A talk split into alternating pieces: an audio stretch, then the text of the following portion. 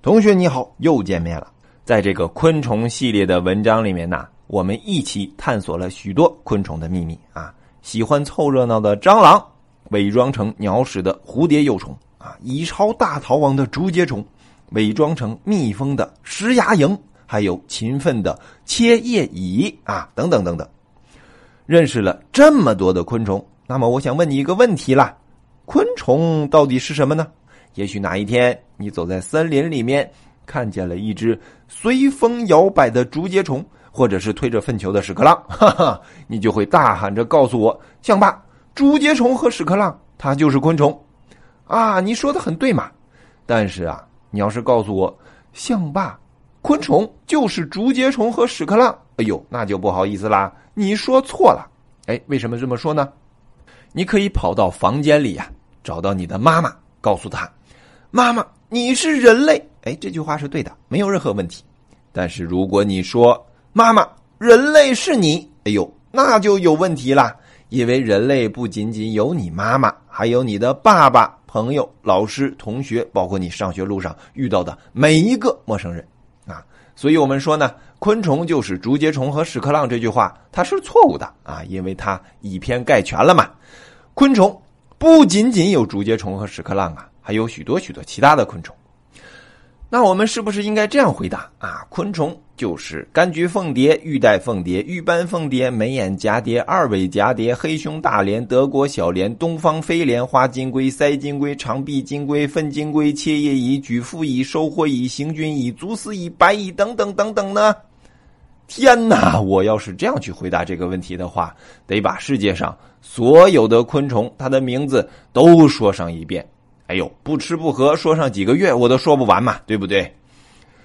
那把所有昆虫的名字啊都说出来，那是不可能的。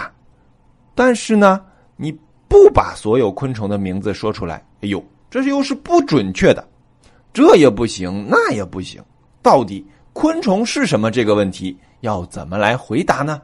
啊，让我一步一步跟你揭开这个问题的答案吧。要想回答这个问题呀。你得先跟我去一趟五千年前的中国啊！那人总是会生病的嘛。五千年前的中国人也是一样的。我们的祖先生病了，会吃药吗？哎，当然会了。他们会采集一些草药来吃啊。那草药呢，就是可以用来治病的植物。可是呢，我们的祖先怎么知道哪些植物可以用来治病呢？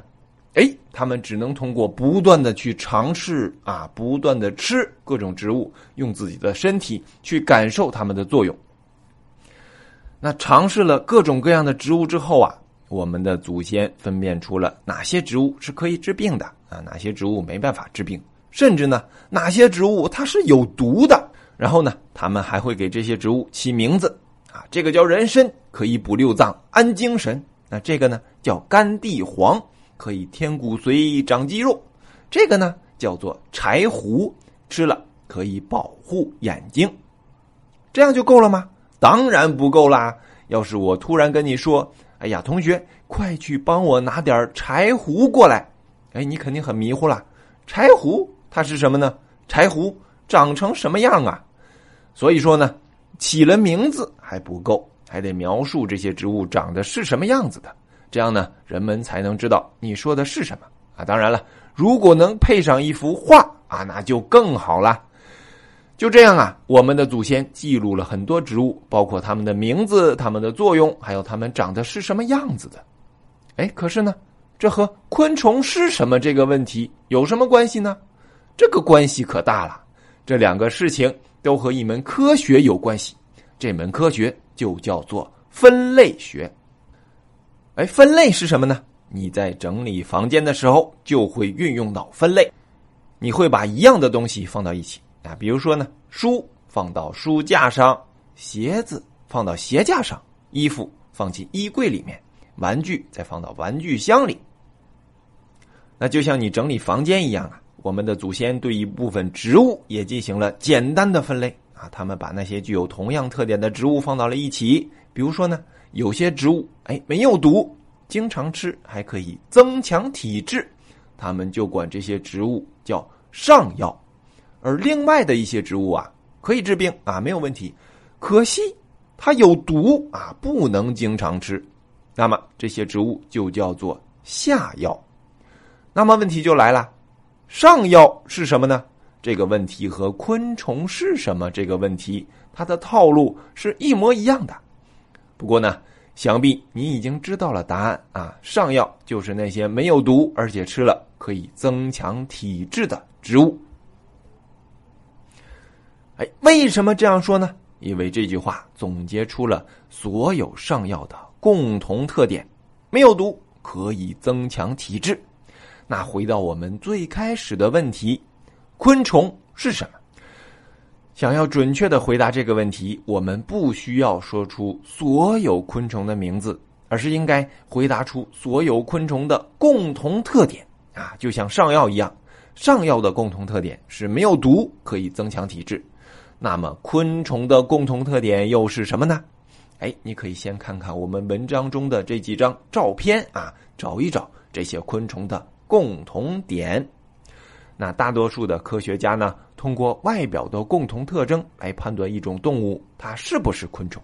他们认为呢，绝大多数的昆虫它的共同特点就是身体分为头、胸、腹三个部分，有六条腿啊。所以呢，我们就可以说了，昆虫就是身体分成三个部分啊，还有六条腿的动物。那大多数的昆虫呢，都是这样的啊，身体分成了三个部分，有六条腿。不过呢，你要知道啊。昆虫这个词是我们人类自己发明的啊！世界上没有一只昆虫一出生它就大喊大叫“我是昆虫，我是昆虫啊”，或者它举着这个牌子上面写着“我是昆虫”。哈哈。所以呢，首先是我们人类通过寻找和观察，发现有这么一群动物，它们拥有很多的共同特点，比如说身体分成三个部分，有六条腿。人们呢就给他们起了一个名字，叫做昆虫。这个就是分类学家的工作啦。他们通过寻找、观察、采集各种各样的生物，发现它们之间共同的特点，对它们进行分类整理，同时呢还会给它们起一个名字。好了，那今天的故事就讲到这里啦。在最后呢，我要给大家看几张图片啊。哎呦，这就是我们之前讲的柑橘凤蝶。哎，它的幼虫怎么身体前面六条腿？哎，身体后面还有十条腿呢？它是昆虫吗？这个呢是苍蝇的幼虫。哎呦，它居然没有腿！难道苍蝇就不是昆虫吗？哎呦，这个又是蜘蛛和蜈蚣啊！它们不止六条腿，它们也不是昆虫吗？好了，朋友们，我们再见吧。